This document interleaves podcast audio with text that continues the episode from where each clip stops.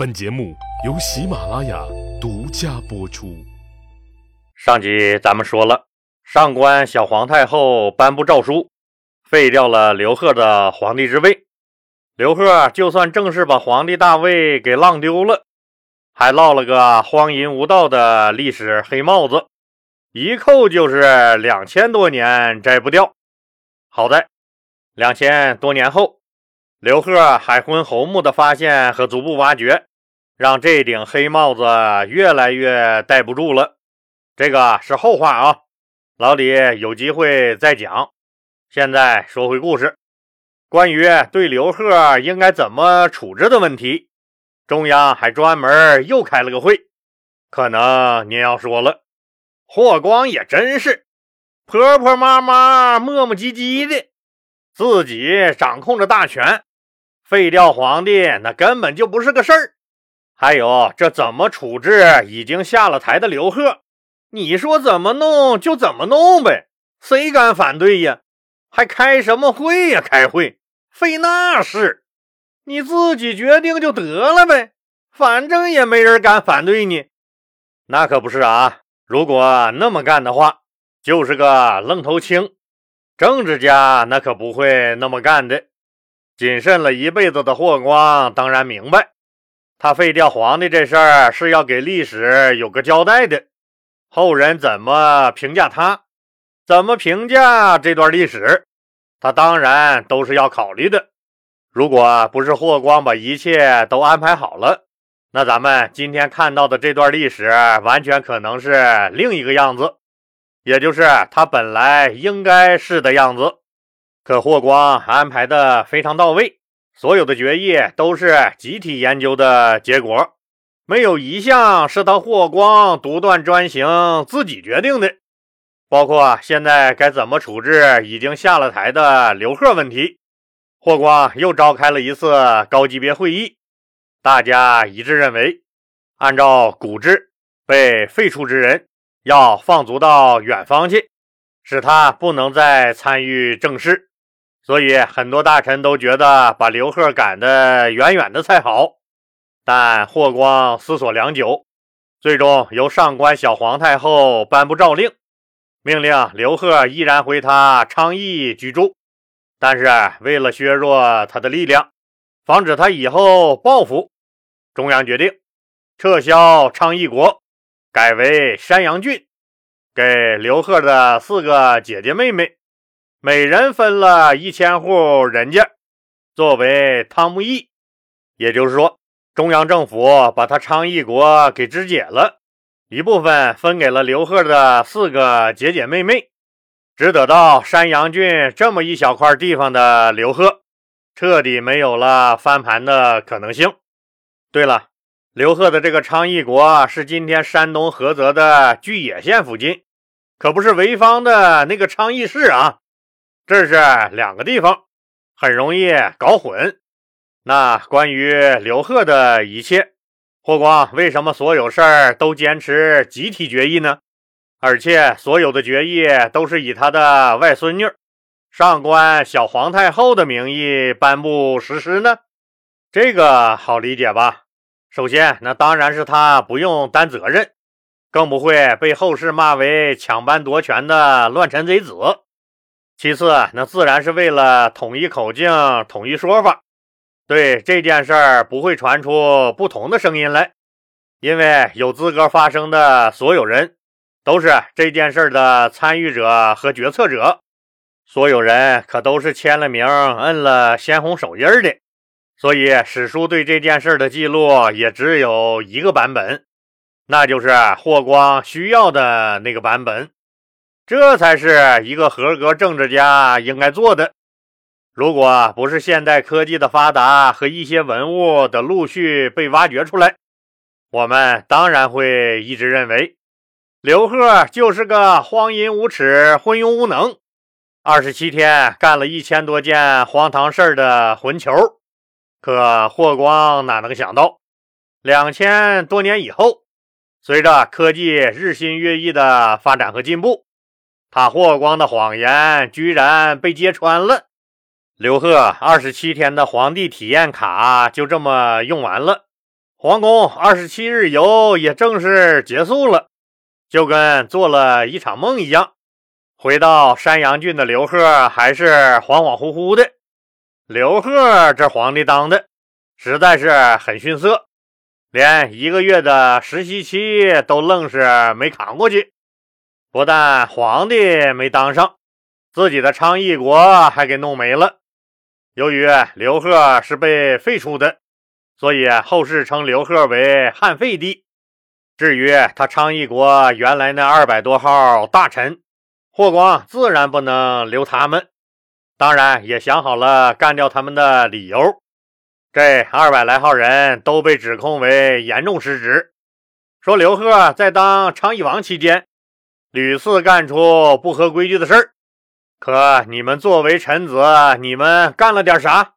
一味对他纵容包庇，不检举揭发他刘贺的罪过。以至于朝廷还以为刘贺是个什么好东西呢。由于你们占着茅坑不拉屎，既不对刘贺进行劝谏，又不检举揭发刘贺的罪行，导致朝廷受到了蒙蔽，更使朝廷失去了挽救教育、引导刘贺的机会，致使刘贺最终陷入了无可救药的罪恶之中。你们这些家伙的罪过大了呀！你们呀！你们对得起国家，对得起人民吗？你们对不起呀，还给国家造成了这么大伤害，造成了无可挽回的影响。不杀你们，不足以平民愤呐。于是中央决定，把昌邑国的这二百来号官员一律斩首。当然了，有三个人没有杀。一直规劝刘贺的郎中令公遂和中尉王吉没有杀他俩，虽然被免除了死罪，但活罪也挺难熬。他俩的脑袋被剃了个光瓢，也就是被剃去了头发。白天让他们去守城，晚上回来还要干苦力活。也就是说，他俩被判处了有期徒刑、劳动改造。刘贺的老师王氏也被逮捕下狱，审案官员责问王氏：“你作为昌邑王的老师，为什么不规劝他学点好呢？”王氏回答说：“我每天早晚都为昌邑王讲授《诗经》三百零五篇，遇到涉及忠臣孝子的内容，我反复多次为他讲解。”有些段落我还要求他背诵。遇到关于无道昏君使国家危亡的篇章，我常常流着泪为他详细讲述。我是用讲解《诗经》三百零五篇来规劝他称义王，所以就没有专门上书规劝。他似乎都明白这些道理呀。可为什么他这么个结果？审案官员把王氏这番话报告给了霍光。霍光考虑到王氏是著名的儒学大家，无缘无故杀了人家确实不合适。况且最好不要惹这些文人，否则这些文人的家人或弟子就会写书骂你，揭你的老底儿，你根本就不会知道。可一旦揭发骂你的书籍流传到后世，那可就不好了，非得把你搞臭了不可。这些桃李满天下、粉丝众多的大网红，最好是不要惹。所以，霍光决定不杀王氏，也别让他守城做苦力了，直接回家吧。就这样，原昌邑国的大臣们，除了郎中令公遂。中尉王吉和刘贺的老师王氏以外，其他二百来号人一个也没剩，全杀了。老李再给简单说一下原昌邑国郎中令公遂、中尉王吉和刘贺的老师王氏的最终结局吧。到了汉宣帝时期，公遂被重新启用，担任渤海太守。公遂平定盗贼叛乱。鼓励农桑，很有政绩。后来又升任为水衡都尉。王吉在汉宣帝时期也重新被启用，任博士谏大夫。王吉为官十分清廉，一生简朴。他针对当时上流社会，特别是皇室成员奢侈浪费、任人唯亲等社会弊病，上书劝谏汉宣帝要选贤任能，废除荫息制度，提倡节俭，爱惜财力，以整顿吏治，使国家兴旺发达。他也是中国最早的晚婚提倡者，提倡优生优育。王吉后来辞官回乡时。只有一床行李，没有任何积蓄。回乡后和普通老百姓一样下地干活。至于刘贺的老师王氏，因为是大学问家，所以自然是回地方开了个补课班像后来鲁诗中著名的王唐楚氏学说的当家人唐长斌、楚少孙及张长安，都是他的弟子。对于霍光来说，成功的把不听话的刘贺拉下了龙椅，并给他戴上了一顶荒淫无道的黑帽子，两千多年都摘不掉。在这次事件中，功劳最大的当然是人家田延年。在表彰大会上，田延年上了台，戴了大红花，讲了话，拿了红包，还被封为了阳城侯。可以说一时风光无限。至于丞相杨敞那个软蛋，关键的时候掉链子，霍光对他很是不满意，时不时就拿话挤兑他。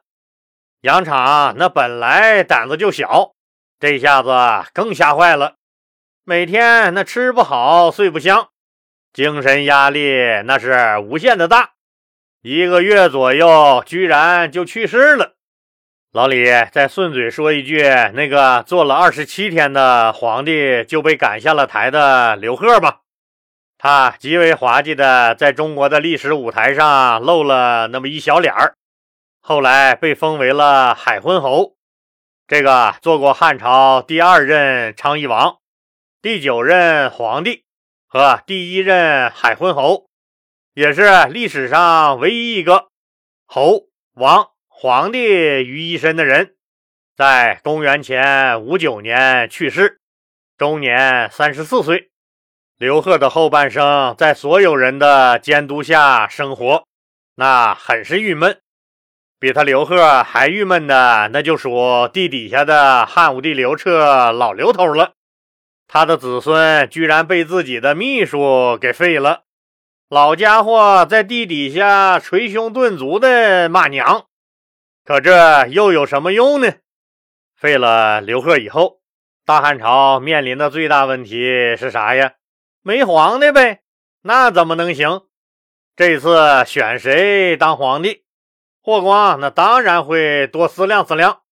当初选刘贺就看走了眼，他根本就没想到那个刘贺会如此的不上道。这次那一定得选个靠谱的。霍光能看中谁呢？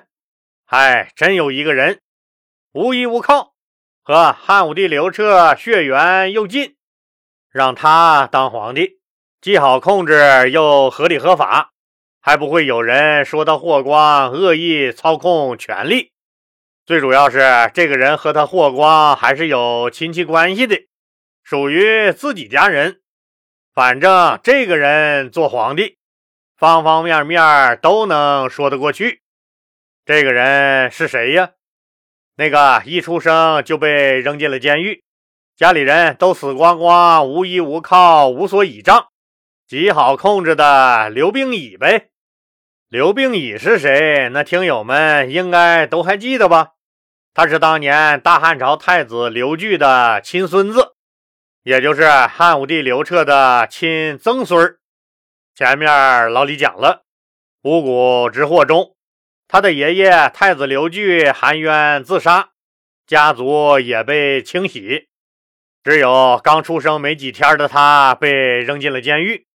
主管监狱的官员丙吉人很厚道，非常同情太子刘据的遭遇，也就悉心照顾小娃娃刘病已。具体细节，老李前面都讲了。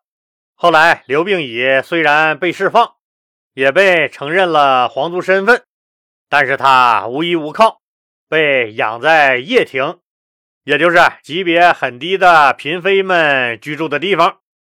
因为他的爷爷至今未被平反，所以刘病已并没有继承爷爷刘据的任何政治遗产。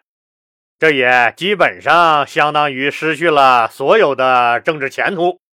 那是谁举荐了刘病已呢？刘病已又和霍光有什么关系呢？咱们呢下集接着说。老李希望听友朋友们动动您发财的小手，继续给老李的节目点红心和转发到朋友圈、微博、头条、QQ 等社交媒体上。让更多的人都能听到老李讲的故事。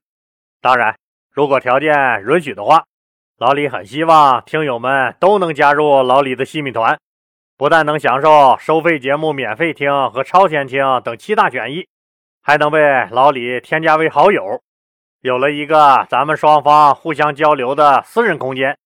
老李人生阅历丰富，又是研究历史出身，也有一定的社会地位。也可以说经历和见过不少的事儿，虽然不敢说做什么人生导师，但很多事儿也都看得很透。老李对西米团的家人每条信息都是亲自回复，您的喜悦咱们共同分享，您的疑惑咱们一起解决。西米团是咱共同的家园，老李欢迎您的加入，谢谢您的支持。